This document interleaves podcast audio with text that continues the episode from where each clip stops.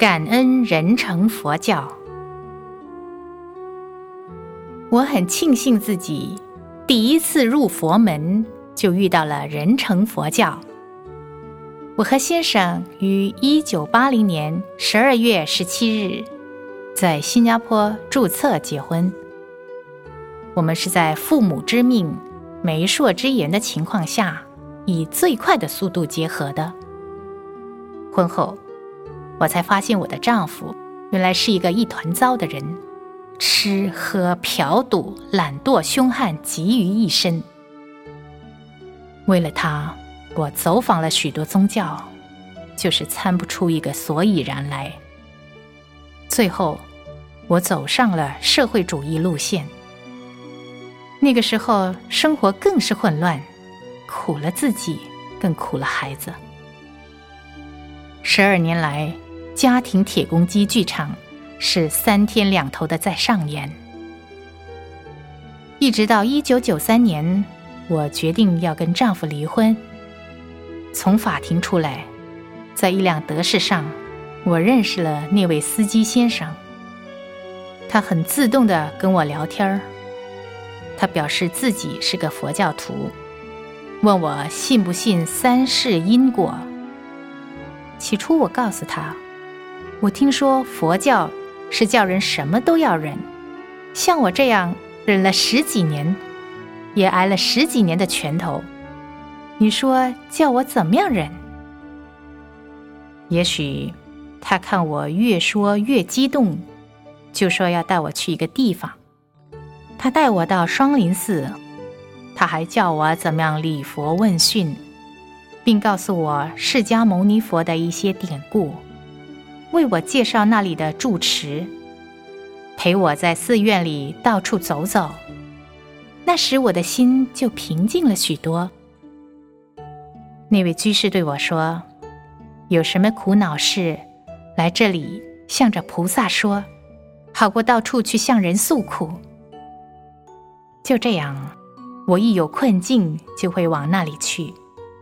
可惜有一天，住持对我说：“寺庙要重新装修，好一段时间才会完成。”当时我有点失望，就在达摩祖师像前诉起苦来。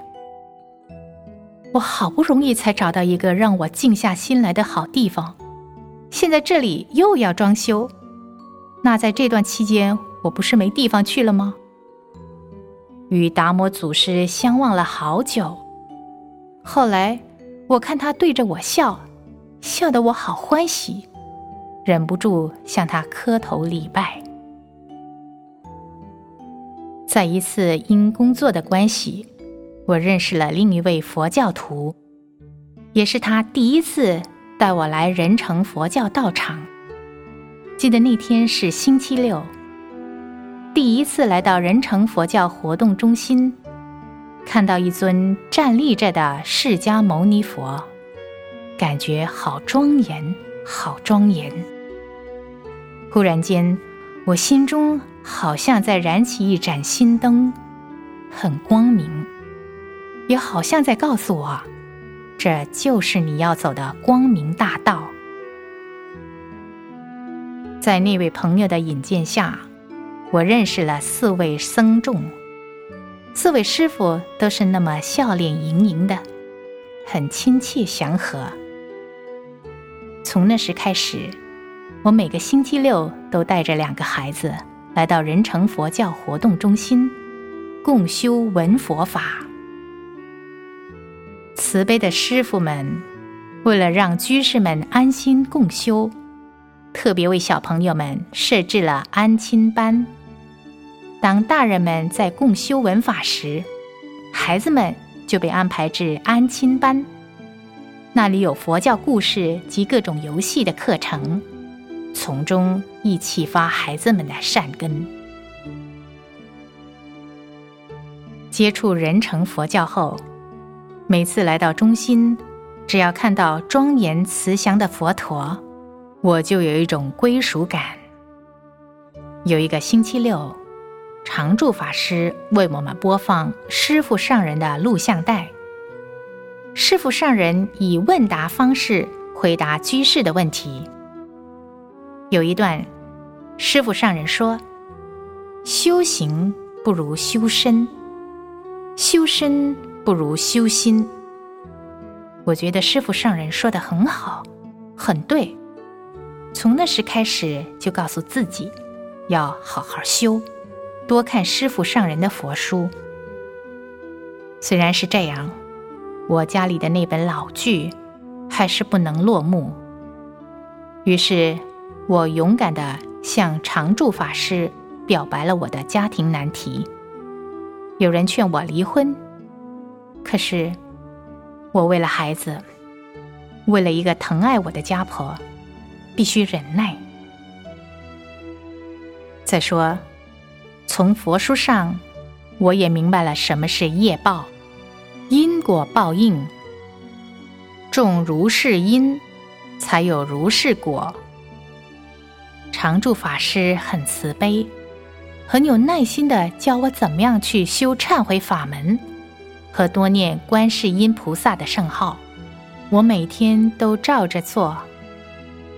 时间过得真快，一九九四年一月九日，我母子三人在仁成精舍皈依。皈依以后，不可思议呀，因缘一直转变。学佛以后，我每天忏悔，也从佛书上学会了圆融，明白了心中要时常保持光明觉照。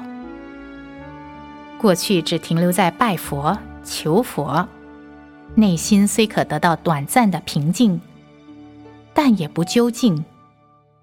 自从到仁成道场后，读了师父上人的佛书及亲近常住法师后，才知道要动中修，要先净化自己的心念，才可改变因缘，改变命运。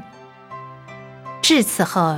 先生非但不反对我学佛，过去到其他寺院他都反对，就因为我的改变而感应他改掉了一些恶习气，知道六道轮回之苦，愿增慧苦。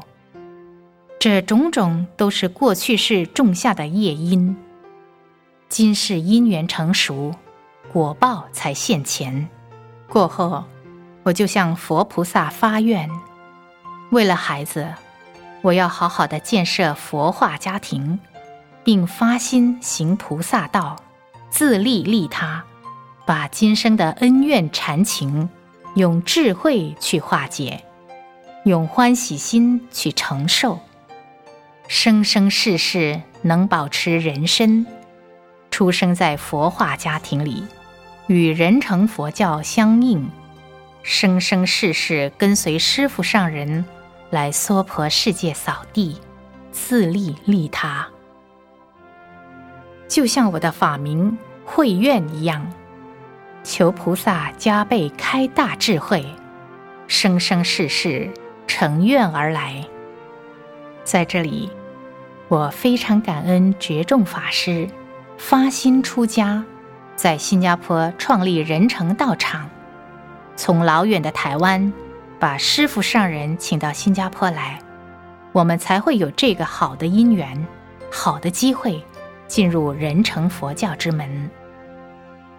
更感恩师傅上人，把甚深难懂的佛法，不辞劳苦的用最容易看得懂的白话文，一本一本的翻译注解。